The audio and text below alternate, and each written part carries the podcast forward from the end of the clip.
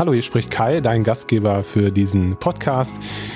Vielleicht hast du meine Stimme ja schon mal gehört. Ich begrüße dich ganz herzlich zur neuesten Folge unseres Klinisch Relevant Podcasts. Nochmal ganz kurz, falls du Klinisch Relevant als Fortbildungsplattform noch nicht kennen solltest, dann ja, lade ich dich ganz herzlich ein, weiterhin unseren Podcast zu hören, beziehungsweise dich auf www.klinisch-relevant.de einmal umzuschauen. Heute habe ich die große Ehre, dir ein neues Mitglied des Klinisch Relevant Teams vorzustellen, nämlich Professor Christian Grüneberg. Christian ist Professor für Physiotherapie an der Hochschule für Gesundheit in Bochum und er komplettiert sozusagen unseren Podcast, unsere Fortbildungsplattform mit dem Fach Physiotherapie, sodass wir neben ärztlichen Fortbildungsbeiträgen nun auch eben den Bereich Pflegewissenschaft, Physiotherapie und Ergotherapie euch anbieten. Und wir hoffen, dass wir damit ein möglichst interdisziplinäres und vollständiges Bild der Medizin abgeben können. Denn das macht unser Arbeiten doch eigentlich erst richtig spannend und effektiv. Jetzt also das Gespräch mit Christian, äh, wo es darum geht, einmal Christian vorzustellen, damit ihr wisst, mit wem ihr es zu tun habt in Zukunft und ja, wo wir ein bisschen auch über das Thema äh, Physiotherapie und Akademisierung der Physiotherapie sprechen. Viel Spaß beim Zuhören. Lieber Christian, herzlich willkommen ja. zum Klinisch Relevant Podcast. Es geht heute darum, äh, dich kennenzulernen, denn du bist ja neues Mitglied der Klinisch Relevant Familie. Du wirst den Bereich ähm, Physiotherapie, repräsentieren, wenn ich das so sagen darf. Und das ist äh, ja eine große Ehre für uns. Wir freuen uns sehr, dass du dabei bist. Und als erstes wollte ich dich gerne fragen, ob du ein bisschen was zu dir und deiner Person erzählen möchtest. Und natürlich auch vor allem, wie du zur Physiotherapie gekommen bist und all diese Dinge. Ja, ja, erstmal herzlichen Dank für die Einladung auch. Ich freue mich sehr, ein Teil des Teams auch jetzt äh, sein zu können und zu dürfen. Äh, zu meiner Person. Ähm, also wie ich zur Physiotherapie gekommen bin, ist äh, durchaus ein interessanter Weg. Vielleicht, ich hatte damals im Rahmen nach dem Abitur eben halt überlegt, in dem Sinne äh, Zivildienst zu machen und habe in dem Rahmen eben halt eine individuelle Schwerstbehindertenbetreuung gewählt. Und das hat mich ja sehr beschäftigt, auch inspiriert in dem Sinne, gerade diesen Menschen zu helfen, die aufgrund von irgendwelchen Traumata oder Unglücken quasi entsprechende Querschnittslähmung zum Beispiel gehabt haben.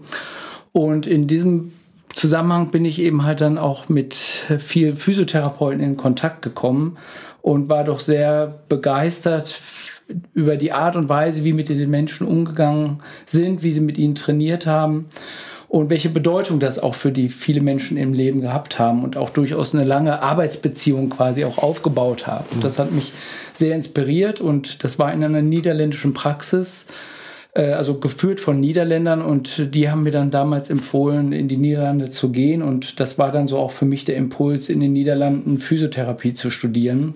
Was mir sehr gut gefallen hat, habe dann auch verschiedene Bereiche der Reha kennengelernt, äh, auch äh, Versorgung quasi im Krankenhausversorgung in der freien Praxis in den Niederlanden, habe aber auch gemerkt, dass ich gerne weitermachen wollte, also insbesondere den Bereich der Akademisierung weiter vorantreiben wollte und habe dann Bewegungswissenschaften in Amsterdam studiert und dann auch relativ schnell kam dann auch die Promotion in den Niederlanden und in der Schweiz, um so ein Kombinationsprojekt aus muskulärer Steuerung, muskulärer Kontrolle äh, eben halt durchzuführen. Also wie reagieren zum Beispiel eben halt Patienten auf plötzliche äh, Gleichgewichtsperturbationen, ähm, also so Störungen, wie kann ich das Gleichgewicht in dem Sinne äh, stören und wie reagieren Menschen darauf, äh, junge Menschen, alte Menschen oder eben halt auch Menschen bei, beispielsweise mit Parkinson. Mhm.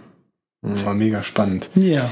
Und deine, dein weiterer Weg hat dich ja nach Bochum geführt, richtig? Genau, genau. Ähm, ähm, das war vor zehn Jahren, ja. also vor zehn Jahren, also man muss vielleicht noch ein bisschen weiter zurückgehen. Äh, Im Jahre 2005, 2006, wenn ich mich richtig erinnere, gab es diese Initiative, äh, damals noch von dem Ministerpräsident Rüttgers, um einen Gesundheitscampus aufzubauen. Er war sehr inspiriert von den äh, Möglichkeiten, wie das in Amerika war, wo eben halt Campus, Wirtschaft, Hochschule eng miteinander verzahnt sind.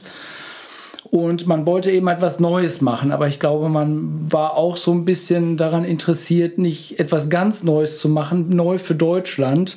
Und dann kam man eben halt damals auf diese Idee, die Gesundheitsberufe äh, etwas anders aufzubauen nach dem amerikanischen Vorbild eben halt auch die Akademisierung voranzubringen und dann ist diese Idee gewachsen und 2009 gab es dann die Gründung der Hochschule für Gesundheit und seit 2010 quasi sind wir dort im Realbetrieb sozusagen. Mhm. Was ist deine Funktion da in Bochum? Äh, ich war lange Dekan an, der, ähm, an dem Department für angewandte Gesundheitswissenschaften, also Pflege, Logopädie, Ergotherapie, Physiotherapie und Hebammenkunde. Und seit äh, und Leiter des Studienbereichs Physiotherapie. Und jetzt seit äh, 2016, 17 habe ich quasi das etwas anders organisiert und bin eben halt jetzt Leiter des Studienbereichs Physiotherapie, wo wir einen Bachelorstudiengang Physiotherapie grundständig anbieten und jetzt hoffentlich nächstes Jahr auch einen Masterstudiengang Physiotherapie Wissenschaft. Hast du Lust, was auch zu deinem persönlichen Background zu sagen? So ein bisschen kurz, wie alt du bist, ähm, familiär kurz? Ja, gerne. Ich habe jetzt einen runden Geburtstag gehabt im April. Den wollten wir ganz groß feiern. Den 50. Den feiert man ganz groß. Ja, danke. Ist aber schon länger her, so ein bisschen. aber äh, ja, ähm, habe zwei Kinder und eine Frau. Da bin ich sehr, sehr glücklich drum, dass wir so eine kleine Familie sind mit äh, vier Personen und einem äh, Hund, einen sogenannten Hybridhund, eine Mischung aus einem Golden Retriever und einem Pudel, der in dem Sinne äh, die Familie ergänzt. Und meine Frau sagt immer, das letzte Kind trägt Fell und in diesem Sinne äh, war das und ist es auch so. Ja. Und äh, darf ich noch fragen, ähm, hast du auch mal sozusagen als ganz normaler Physiotherapeut gearbeitet? Ja, ja, ja. Also ich habe ja in den Niederlanden Physiotherapie dann studiert. Ja. Äh, habe äh, dann nebenbei eben halt äh, ein weiteres Studium der Bewegungswissenschaften in Amsterdam aufgegriffen, habe aber da auch dann sofort ähm, als Physiotherapeut gearbeitet, sowohl in den Niederlanden, in der Praxis, im Krankenhaus äh, und auch in Deutschland. Äh, und das hat mir sehr, sehr viel Spaß gemacht und das mache ich auch immer noch vereinzelt in bestimmten Bereichen. Und das ist auch die Idee eben halt des Gesundheitscampus und auch des Studiengangs Physiotherapie äh, an der HSG nach wie vor die wissenschaftliche Komponente mit der klinischen Komponente auch zu kombinieren. Da bleibt leider nicht mehr ganz so viel Zeit jetzt für äh, praktische Tätigkeiten am Patient, aber wir versuchen es so viel wie es geht zu integrieren, eben mhm. halt auch äh, in die Hochschule. Mhm. Wir haben ja ein äh, Interview gemacht mit einem Ergotherapeuten. Ja. Und äh, der Kollege hatte ja ganz viel, sag ich mal, Probleme, nicht Probleme, aber er hat einfach festgestellt, wie schwierig das ist, diesen Begriff zu definieren und zu, zu sagen und zu erklären in wenigen Worten, was Ergotherapie ist. Bei Physiotherapie kann ich mir schnell oder können die meisten Menschen sich ganz schnell was drunter vorstellen, grundsätzlich, aber trotzdem ist es ja ein Bereich, der ganz viel abdeckt. Also der ähm, sozusagen auf ganz viele Erkrankungsbilder reagieren muss oder soll. Ähm, kannst du aus deiner Erfahrung vielleicht auch nochmal für die Hörer Physiotherapie so ein bisschen untergliedern? Gibt es da unterschiedliche Strömungen? Ähm, Gibt es da unterschiedliche Art und Weisen der Herangehensweise? Ja, ähm, das war ein tolles äh, Interview, ein toller Beitrag von dem Kollegen äh, der Ergotherapie.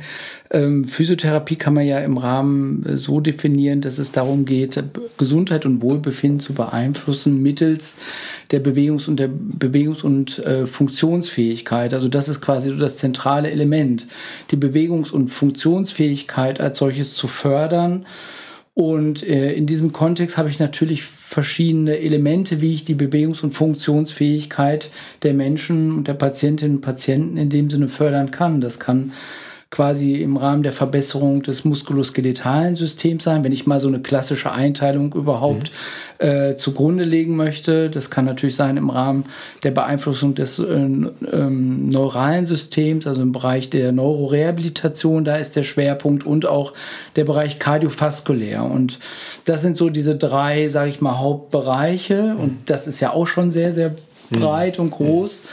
Aber da sehen wir natürlich schon auch, dass sich die Kolleginnen und Kollegen mehr in diesem Bereich auch spezialisieren, also sprich neuromuskuloskeletal, Neurorehabilitation mhm. und eben halt kardiovaskulär, kardiorespiratorisch. Mhm. Wir wissen aber auch, wenn wir aus der Patientensicht kommen, der geriatrische Patient ist eben halt der Patient, den ich ja nicht so einteilen kann in diesem Phänomen. Und da sehen wir ja eine große Überlappung drin. Und das ist glaube ich, so in den letzten Jahren das Interessante, dass es doch mehr aus der Patientenperspektive und Sicht in dem Sinne gesehen wird. Und auch die Notwendigkeit der Interprofessionalität gerade in diesem Bereich eben halt besonders absteckt. Ich will jetzt nicht sagen, dass an einem Patienten dann drei Physios drei arbeiten sollen. Da muss natürlich auch eine Spezialisierung gerade für diesen geriatrischen Patienten zum Beispiel auch kommen, mhm. der aber da, das will ich sagen, dadurch eine Mischung eben halt aus diesen Komponenten kardiovaskulär, ähm, kardiorespiratorisch, äh, Neuro, ähm, Neurobereich, Neurorehabilitation, eben halt muskuloskeletalen Bereich. In anderen Bereichen, im Sport zum Beispiel, haben wir ja doch auch viel eine muskuläre, muskuloskeletale Ausrichtung auch. Äh, interessanterweise, wenn man jetzt so den ganzen großen Komplex äh, der Wirbelsäule nimmt, ne, chronische Rückenschmerz ist ja mit eines der größten Volksleiden, auch da äh, ändern sich ja die Perspektiven. Früher hat man das sehr klar aus einer mechanischen Perspektive betrachtet. Äh, ne, die Rückenschulen in den 70er Jahren.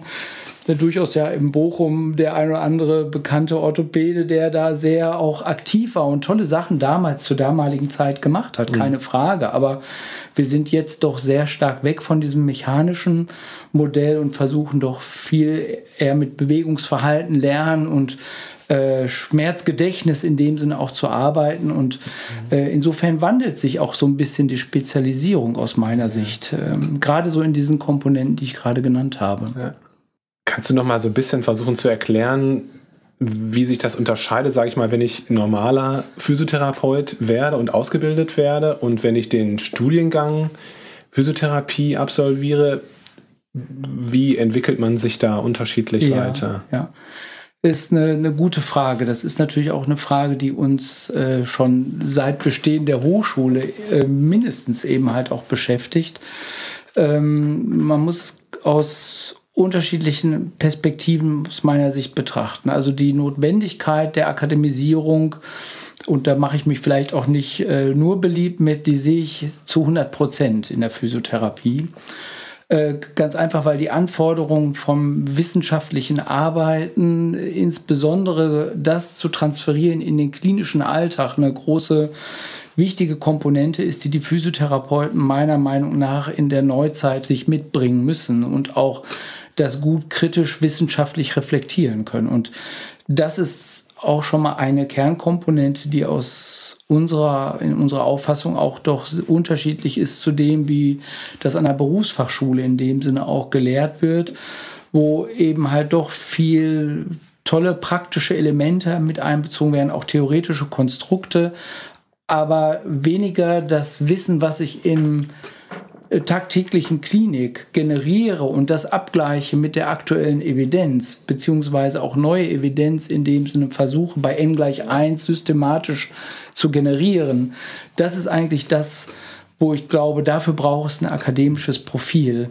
Mhm. Äh, und um das auch weiterzuentwickeln. Und wenn man das vergleicht mit anderen Ländern, in Europa zum Beispiel, sind wir in Deutschland mit das einzige Land, was keine Vollakademisierung in dem Sinne auch hat. Es gibt sicherlich da auch noch Mischungen bei, aber wenn man das mal, sage ich mal, sehr global äh, in dem Sinne analysiert, ist das der Fall. Und äh, das hat für mich so einen, einen ganz zentralen, wichtigen Punkt. Und ähm, da sagen natürlich die diejenigen, die sich gegen die Akademisierung aussprechen, dass es eben halt reine Theoretiker sind, dass es zu wenig Praxis ist. Die Praxis ist ja auch gut in Deutschland. Das sind so die Argumente und glaube, das hat auch seine Berechtigung gehabt und auch nach wie vor, aber wir können uns schneller und besser weiterentwickeln und die Anpassungen, die notwendig sind für die Gesundheitsversorgung, aus meiner Sicht mit einer akademischen Struktur schneller und besser erreichen. Und das ist eben halt unser Wunsch. Und das sehen wir eben halt auch, wenn man die Studien international vergleicht, wo so neue Versorgungskonzepte herkommen, wo gerade Bewegung, Bewegungsförderung in dem Sinne ein zentrales Element hat Das ist in meiner Perspektive und meiner Erfahrung doch deutlich mehr aus dem Ausland leider. Und äh, ich glaube, dass die Akademisierung, deswegen wollen wir ja auch diesen Masterstudiengang Physiotherapiewissenschaft nächstes Jahr aufbauen, etablieren, dass wir da Versorgungsstrukturen aufbauen können, wo die Patienten von profitieren, aus meiner Sicht die Physiotherapeuten sehr stark profitieren im Sinne der Qualität der Arbeit, die sie leisten, aber auch die anderen Professionen. Ne? Wir haben jetzt ein Projekt zum Beispiel Versorgung der Teilhaber älterer Menschen. Das ist ein interprofessionelles Projekt, wo wir ein Versorgungsmodell aus Australien quasi hier in der Versorgungslandschaft Deutschland in dem Sinne implementieren und transferieren wollen. Äh, das ist ein multimodales Konzept. Da gibt es quasi ein körperliches Aktivierungsprogramm bei den Menschen zu Hause, um eben halt die Partizipation zu Hause weiter zu fördern und so lang wie es geht die Pflegebedürftigkeit äh, in dem Sinne auch äh, zu vermeiden. Das aber eben halt gekoppelt mit Modellen der Interprofessionalität, wenn es darum geht, Ernährungsberatung zu integrieren, äh, wenn es darum geht, soziale Kontakte im Quartier irgendwie zu fördern. Das soll nicht alles um Gottes Willen der Physiotherapeut machen, aber es bedarf Personen, die das eben halt auch mit koordinieren und Modelle.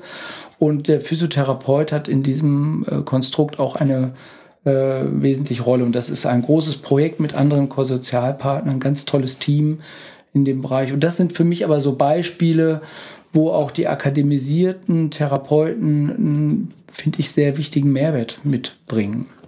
Das heißt, dass letztlich die klassischen Physiotherapeuten von den, äh, vom Studiengang profitieren, indem sie einfach einen Qualitätsnachweis haben, beziehungsweise ähm, Evidenz äh, generiert wird für, für die Wirksamkeit von bestimmten Therapieformen. Ja, ne? ja absolut. Ja. Auch die Entwicklung von Assessments. Wir haben ja. äh, in den letzten fünf, äh, sechs Jahren ein Promovendi von mir und meinem Kollegen Herrn Thiel und Herrn Schulz, das ist ein äh, Geriater in Köln, haben wir einen DEMI, das ist ein, der Demontorse Mobilitätsindex entwickelt, äh, quasi transferiert auch aus dem, aus dem Australischen und haben das an verschiedenen Patientengruppen quasi die Reliabilität, also die Zuverlässigkeit und die Validität in dem Sinn überprüft. Das ist ein ganz einfaches Instrument, das dauert sieben bis zehn Minuten.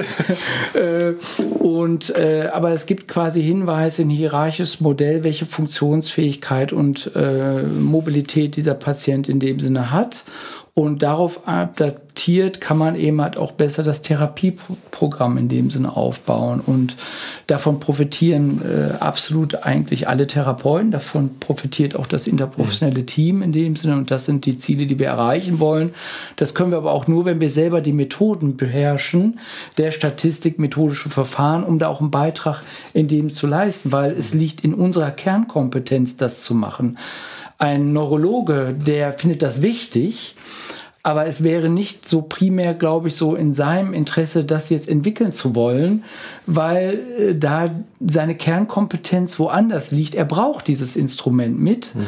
ja, im Rahmen der Interdisziplinä des interdisziplinären Austausches, aber das ist eben halt unser Dilemma manchmal, dass wir an vielen Bereichen so an Schnittstellen tätig sind und die Entwicklung und das Geld vielfach in der Entwicklung in ganz anderen Bereichen auch liegt und da gucken manchmal die Therapeuten etwas, sage ich mal, äh, komisch in die Wäsche, Wäsche oder aus der Wäsche heraus. Mhm. Äh, das ist natürlich in anderen Bereichen der Orthopädie haben wir ja viele Schnittstellen, wo das durchaus wieder anders gelagert ist, weil die Orthopäden Interesse daran haben, bestimmte orthopädische Verfahren oder chirurgische Verfahren zu evaluieren, weil der, die Industrie vielleicht teilweise auch mit, äh, indem sie da eine Rolle spielt und insofern müssen wir gucken, dass wir intrinsisch bestimmte Themen gut vorantreiben können, die für uns im Rahmen der Patientenversorgung großen Wert haben. Aber jemand, der jetzt ein Studium der Physiotherapie absolviert, ist schon in der Lage, ganz normal als Physiotherapeut zu arbeiten. Absolut, das absolut sehen wir das so. Aber man ja. muss sagen, das ist eine Kritik, die genannt wird. Und äh, ja. wir hatten durchaus mal noch mit einem damaligen Kollegen von, oder der ist immer noch ein Kollege von dir, äh, der damalige deutsche Ärztepräsident Herr Montgomery, eine doch sehr intensive Auseinandersetzung der Frage der Mehrwert der Akademisierung und wie viele Therapeuten müssen akademisiert werden. Ja. Wir verstehen den, den Standpunkt bei den Physiotherapeuten, dass es zu 100 Prozent in dem Sinn ist. Das wollen auch keine Zweiklassengesellschaft in dem Sinne auch aufbauen. Äh, dieser Prozess muss begleitet werden, eben halt auch die nächsten Jahre, um eben halt in zehn Jahren insgesamt diese Vollakademisierung voranzutreiben. Die Kritiker sagen immer, es kostet zu viel Geld, wenn die akademisiert sind, da wollen sie in dem Sinne auch mehr Geld haben. Wer soll das bezahlen? Mhm. Ich glaube, dass man im Rahmen der Versorgung überlegen sollte, wie man bestimmte Ressourcen anders verteilen kann, auch ohne jetzt zum Beispiel auch den Ärzten etwas wegzunehmen oder anderen Professionen. Da geht es gar nicht drum. Es wird aber in vielerlei Hinsicht bestimmte Gelder ausgegeben, die man anders zuordnen kann, ohne dass man jetzt äh, hier Grabenkämpfe führen muss, weil das Thema ist sicherlich auch ein Punkt, ähm, was man nicht verneinen oder nicht abstreiten kann. Ne? Also mhm. das sehe ich sehr wohl. Auch in dieser Diskussion wird immer gesagt, die Patientensicherheit muss gewährleistet sein. Das ist auch ein Argument, was genannt wird. Diejenigen, die sich, äh, sage ich mal, nicht als Befürworter der Akademisierung aussprechen, dass dadurch die Patientensicherheit gefährdet wird, wenn man zum Beispiel den Direktzugang zulassen würde. Also dass ein gerade in Peripherie, in dem ambulanten Sektor, das nicht mehr über den Hausarzt oder äh, über äh, den Facharzt quasi eine, ein Rezept ausgestellt wird, Physiotherapie. Äh, ich glaube, dass man das schon auch hinbekommen kann. Ich glaube, dass es für bestimmte äh, Krankheitsbilder auch sehr sinnvoll wäre, es so zu organisieren, aber in anderen Bereichen sehe ich es zum Beispiel auch sehr, sehr schwierig. Also im neurologischen Bereich würde ich das in dem Sinne auch äh, anders filtern. Hm. Ne? Und äh, das sind so Diskussionen, die werden oft vermischt. Also man muss das trennen, aber sie sind andersherum wieder auch abhängig voneinander. Also die Frage der Akademisierung, der Vollakademisierung auf der einen Seite, auf der anderen Seite dann die Frage, brauchen wir einen Direkt Direktzugang in Deutschland zur Physiotherapie? Äh, aber sie sind schon auch, sind zwei unterschiedliche Themen, aber sie sind doch auch ein bisschen miteinander verbunden. Jetzt kommen wir da richtig in politische Themen rein und ich finde das total spannend. Ähm, ich will nur sagen, in meiner Erfahrung, in meinem äh, klinischen Alltag ähm, stelle ich fest, dass einfach Physiotherapie unheimlich wichtig ist, auch so in der Klinik. Ähm, und dass trotzdem ein Mangel herrscht. Also erstens an äh, Therapeuten und zweitens an guten, guten Therapeuten. Und deswegen äh, bin ich schon der Meinung, dass diese Akademisierung äh, Sinn macht. Absolut. Genauso wie wir bei Medikamenten natürlich eine Evidenz brauchen oder bei anderen Therapieformen brauchen wir bei Interventionen, bei, bei Physiotherapien, äh, Interventionen brauchen wir eine Evidenz, das ist ganz klar. Aber vielleicht geht das für das erste Gespräch zu tief. Ich wollte dich noch mal ganz kurz fragen, ähm, wie lange dauert so ein, so ein Studium an äh, der Physiotherapie und im Gegensatz dazu, wie würde die, wie lange dauert die klassische Ausbildung ja, für, den, ja. für den Physiotherapeuten? Ja. ja. eine gute Frage. Wir äh, sind in Deutschland auch wiederum ein Land, was da so einen pluralistischen Ansatz in dem Sinne hat.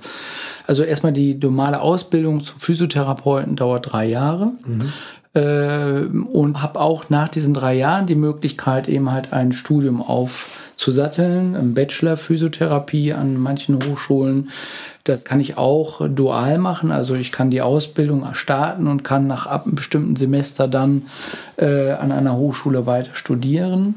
Das ist so ein bisschen ein deutscher Weg. Das gibt es international in dem Sinne so nicht. Das wäre dann das, was man in anderen Hochschulen machen kann, unter anderem aber auch bei uns äh, grundständig in dem Sinne zu studieren. Das bedeutet, man hat eben halt ähm, dreieinhalb Jahre dann quasi an der Hochschule, wo man sowohl die Ausbildung als eben halt auch die wissenschaftlichen Komponenten macht. Im Ausland hat man teilweise andere Modelle. Da sind manche Modelle mit vier Jahren, manche in dem Sinne mit drei Jahren äh, zum Bachelor und dann im Master in dem Sinne in fünf Jahren dann insgesamt. Das ist ja quasi nach Bologna hat man das ja schön in Häppchen aufgeteilt, mhm. äh, wo man sagt, nach fünf Jahren maximal ist dann eben halt der Master.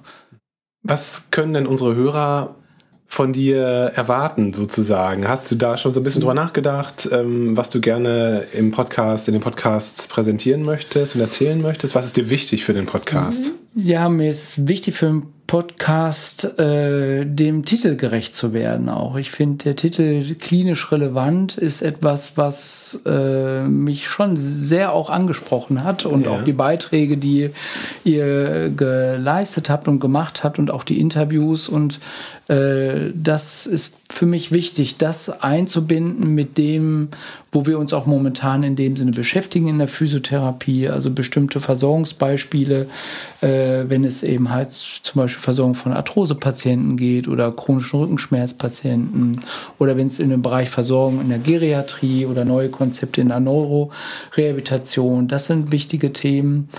Wichtige Themen wird es auch sein, so die Frage der Digitalisierung, mhm. ähm, gerade jetzt die Frage Apps auf Rezept.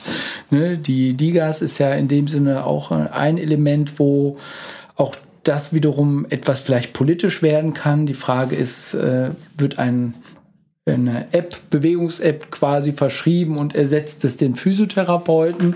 Dann als solche sind auch wichtige Diskussionen.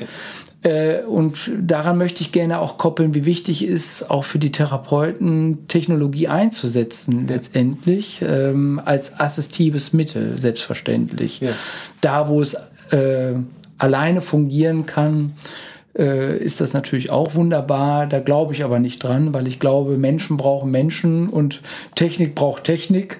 Äh, und das ist so auch ein Aspekt, der mir sehr, sehr wichtig ist, äh, das einzubinden und äh, ja auch von Forschungsprojekten Ergebnisse zu transferieren für den klinischen Alltag um es verständlicher zu machen und auch die Handlungsfähigkeit zu generieren. Das ärgert mich manchmal selbst auch als Forscher, als Wissenschaftler. Wir haben ja einige Projekte in dem Sinne auch an der Hochschule im unterschiedlichen Verbunden, ja. dass man äh, ganz interessante Fragestellungen wieder runterbrechen muss für den klinischen Alltag. Und als Wissenschaftler, das sehen wir auch bei dieser ganzen Pandemiediskussion momentan, wie schwierig das ist, Erkenntnisse, die man hat, abwägen muss und sie dann eben halt direkt für den klinischen Alltag just für morgen quasi in dem Sinne vorzubereiten. Und mhm. da haben doch die Wissenschaftler manchmal auch Schwierigkeiten, glaube ich, das zu tun und hier so eine Brücke zu schlagen einerseits eben halt den State of the Art in der Wissenschaft irgendwo darzustellen und trotzdem eine Übersetzung zu bieten für den klinischen Alltag. Und das verbinde ich auch mit eurem Titel des Podcasts äh, klinisch relevant. Und da hoffe ich, dass wir da einen Beitrag auch zu leisten können und auch Kolleginnen und Kollegen mit einbinden kann. Mhm aus der Expertise und ich erhoffe mir auch Interprofessionalität in dem Sinne. Also gemeinsam über äh, die Versorgung von Parkinson-Patienten zum Beispiel zu sprechen. Genau, also da würde ich mich total drüber freuen, ähm, weil ich einfach die große Stärke auch von dieser Plattform darin sehe, interdisziplinär über, über bestimmte Krankheitsbilder zu sprechen. Und ja, umso, umso schöner ist es, dass du dabei bist. Also vielen Dank nochmal. Ähm, wie ist das eigentlich? So mit der historischen Entwicklung äh, von der Physiotherapie in Deutschland. Ne? Also wo kommt die Physiotherapie eigentlich her? Ja. Kannst du da was zu sagen oder ist das äh, so? Nein, da kann ich was zu sagen. In Kiel ist damals am Anfang des 19. Jahrhunderts quasi klassisch diese erste Krankengymnastikschule äh, quasi auch äh, aufgebaut und entwickelt. Und äh, das ist so sehr traditionsreich und das hat sich dann so weit vorgesetzt, sehr stark eben halt äh, der, der Krankengymnastik aus dem Heilkurortbereich, wo sich das so ein bisschen heraus entwickelt hat. Und ähm, man kann da jetzt auch ganz weit noch zurückgehen, inwiefern Bewegung äh, schon ein zentrales äh, Mittel war, ne? also schon auch im äh, 12., 13. Jahrhundert, aber ich glaube, das würde zu weit führen. Die, die ersten Beschreibungen sind eben halt so um 1900 in Kiel, wo die erste äh, Schule eben halt auch für Krankengymnastik in dem Sinne aufgebaut wird. Und dann gab es äh, quasi natürlich durch ähm, den Ersten und Zweiten Weltkrieg eben halt auch noch mal Veränderungen. Der Bedarf wurde auch sicherlich da noch mal etwas anders äh, interpretiert. Aber so dann im Verlauf kann man so sagen, dass die Entwicklung der Neuzeit sich so insbesondere und der Organisation als Profession, als Beruf sich äh, doch sehr stark eigentlich nach dem äh, Zweiten Weltkrieg so 1950, 1960 gebildet hat, insbesondere eben halt durch diesen Weltverband auch, der sich gegründet hat, also Weltverband der Physiotherapie, wo aus meiner Sicht so eine Professionalisierungsstruktur entstanden ist, die sehr etwas mehr geradliniger in dem Sinn auch war. Vorher waren es doch ganz viele Köche, die an dem Brei da mitgewirkt haben. Also es gab ja selbst auch, dass Orthopäden Massagen durchgeführt haben in bestimmten Zeiten. Das kann man sich heute so gar nicht mehr äh, in dem Sinne vorstellen. Also die, die, die, die Frage eben halt, welche äh, therapeutischen Modalitäten ich habe, um Bewegungs- und Funktionsfähigkeit in dem Sinne zu beeinflussen, ist schon sehr, sehr weitreichend, quasi eine Geschichte. Aber so das, was für uns Physiotherapie ausmacht und wie es weiterentwickelt, ist äh, aus meiner Perspektive sehr stark in den 50er, 60er Jahren geprägt äh, und auch institutionalisiert worden und äh, ja, sich jetzt so weiter fortführt. Und wir sind jetzt auch wieder so ein bisschen vor einem Wandel, wie sich Physiotherapie weiterentwickeln wird.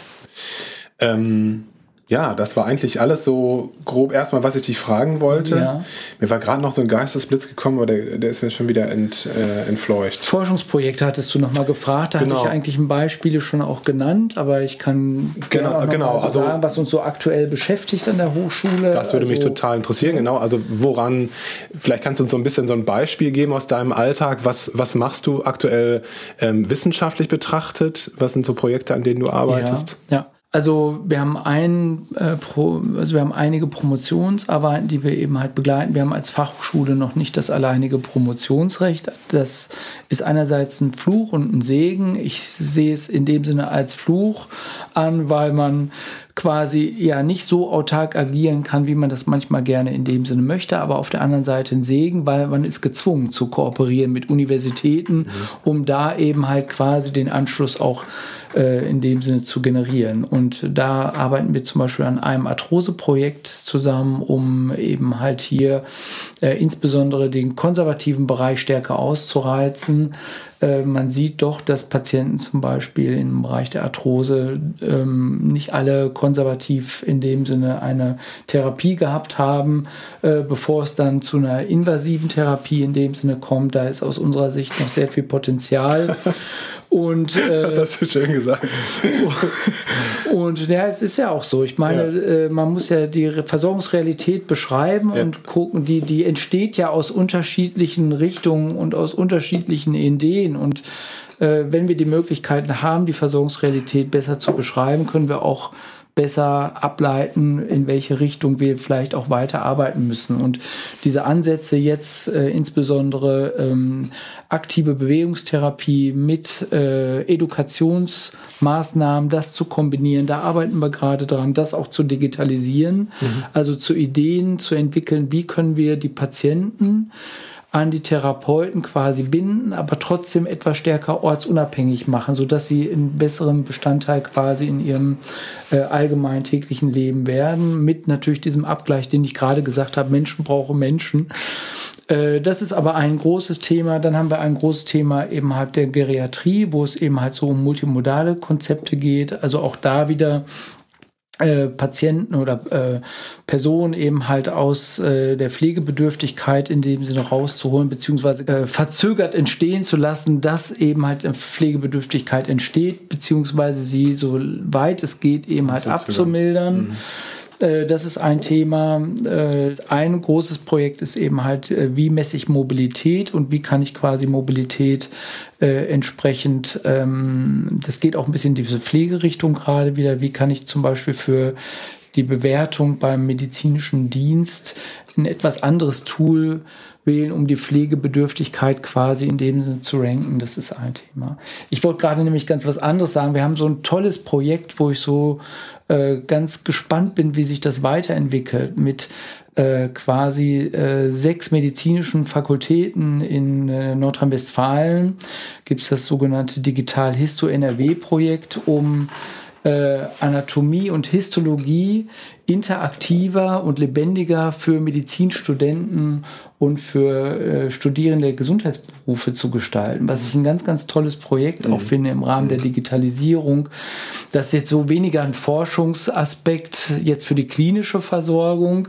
Also jetzt ein Beispiel, was vielleicht jetzt klinisch relevant, nicht die direkte Relevanz vielleicht für morgen hat, aber vielleicht für übermorgen, ja, ja, ja. weil äh, doch durch die verschiedenen Technologien gerade so diese Grundlagen äh, doch sehr interessant ist. Und das ist uns auch so jetzt aufgefallen in unserer eigenen Recherche, dass es sehr viele Präparate in dem Sinne gibt von ganz vielen verschiedenen Tieren und Lebewesen, äh, aber so den Bezug zur Pathologie oder Pathophysiologie in diesen Präparaten, die, das ist sehr schwierig, das zum Beispiel zu finden. Und das ist äh, eine Herausforderung, um zum Beispiel fallbasiert zu arbeiten mhm. mit den Studierenden, mhm. um ja Bilder in dem Kopf zu generieren, wie es dann vielleicht auch bei den Patienten äh, histologisch in dem Sinn aussieht. Bin ich hochspannend und bin ganz froh, dass wir mit dabei sein dürfen bei diesem Projekt auch. Ne?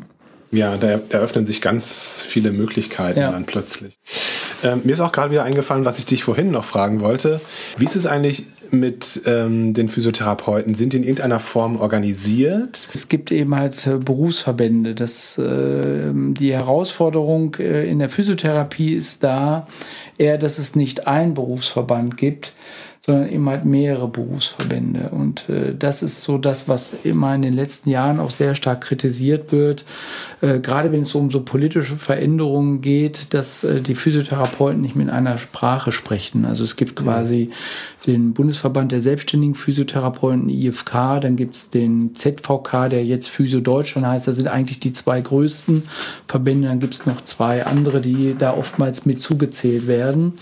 Sie sind da in dem Sinne auch organisiert und ähm, vertreten, finde ich, auch die Berufsgruppen äh, hervorragend, gerade die großen beiden. Aber es birgt eben halt auch so ein bisschen die Frage, wer ist jetzt Ansprechpartner? Auch politisch gesehen sehen wir das. Und da gibt's jetzt eben halt schon so einen Dachverband, der SHV, der sich gegründet hat, der jetzt versucht, mehr diese verschiedenen Therapieberufe auch unter einen Hut zu bringen. Also sogar noch eine Stufe weiter. Nicht jetzt nur die Physiotherapeuten, okay. sondern auch insgesamt die Therapieberufe ja. äh, äh, zu stärken, was aus meiner Sicht auch, auch Sinn macht, das zu machen. Also nicht nur politisch zu stärken, sondern aber auch sich auch auszutauschen, in welche Richtung geht es in dem Sinne in, der, in, in Zukunft. Christian, vielen, vielen ja. Dank, dass du dir Zeit genommen hast heute. Und ich bin total froh, dass du mit dabei bist. Ich freue mich schon sehr auf die, auf die Beiträge von dir und mit dir. Und ähm, ja, bis bald. Ja, Kai, vielen Dank. War ein sehr, sehr angenehmes Gespräch. Hat viel Spaß danke. gemacht. Und äh, ja, wir hören und sehen uns. Wir hören und sehen uns, genau. Vielen Dank, dass du uns heute wieder zugehört hast. Wir hoffen sehr, dass du etwas für dich und deine berufliche Tätigkeit mitnehmen konntest. Wenn du uns etwas zurückgeben möchtest, dann wäre es super, wenn du deinen Kolleginnen und Kollegen von uns erzählen würdest und uns vielleicht sogar eine Bewertung auf Apple Podcasts geben würdest. Schau dich gerne auch einmal um auf unseren Social Media Kanälen, auf YouTube, auf LinkedIn auf Facebook und auf Instagram und sogar auf Twitter sind wir seit kurzem auch aktiv. Wenn du Fragen zu unserem Projekt hast oder auch gerne einmal mitmachen möchtest bei Klinisch Relevant, dann melde dich doch gerne unter kontakt.klinisch-relevant.de und ansonsten freuen wir uns sehr, wenn du beim nächsten Mal wieder einschaltest. Bleib gesund, pass auf dich auf, mach's gut, ciao.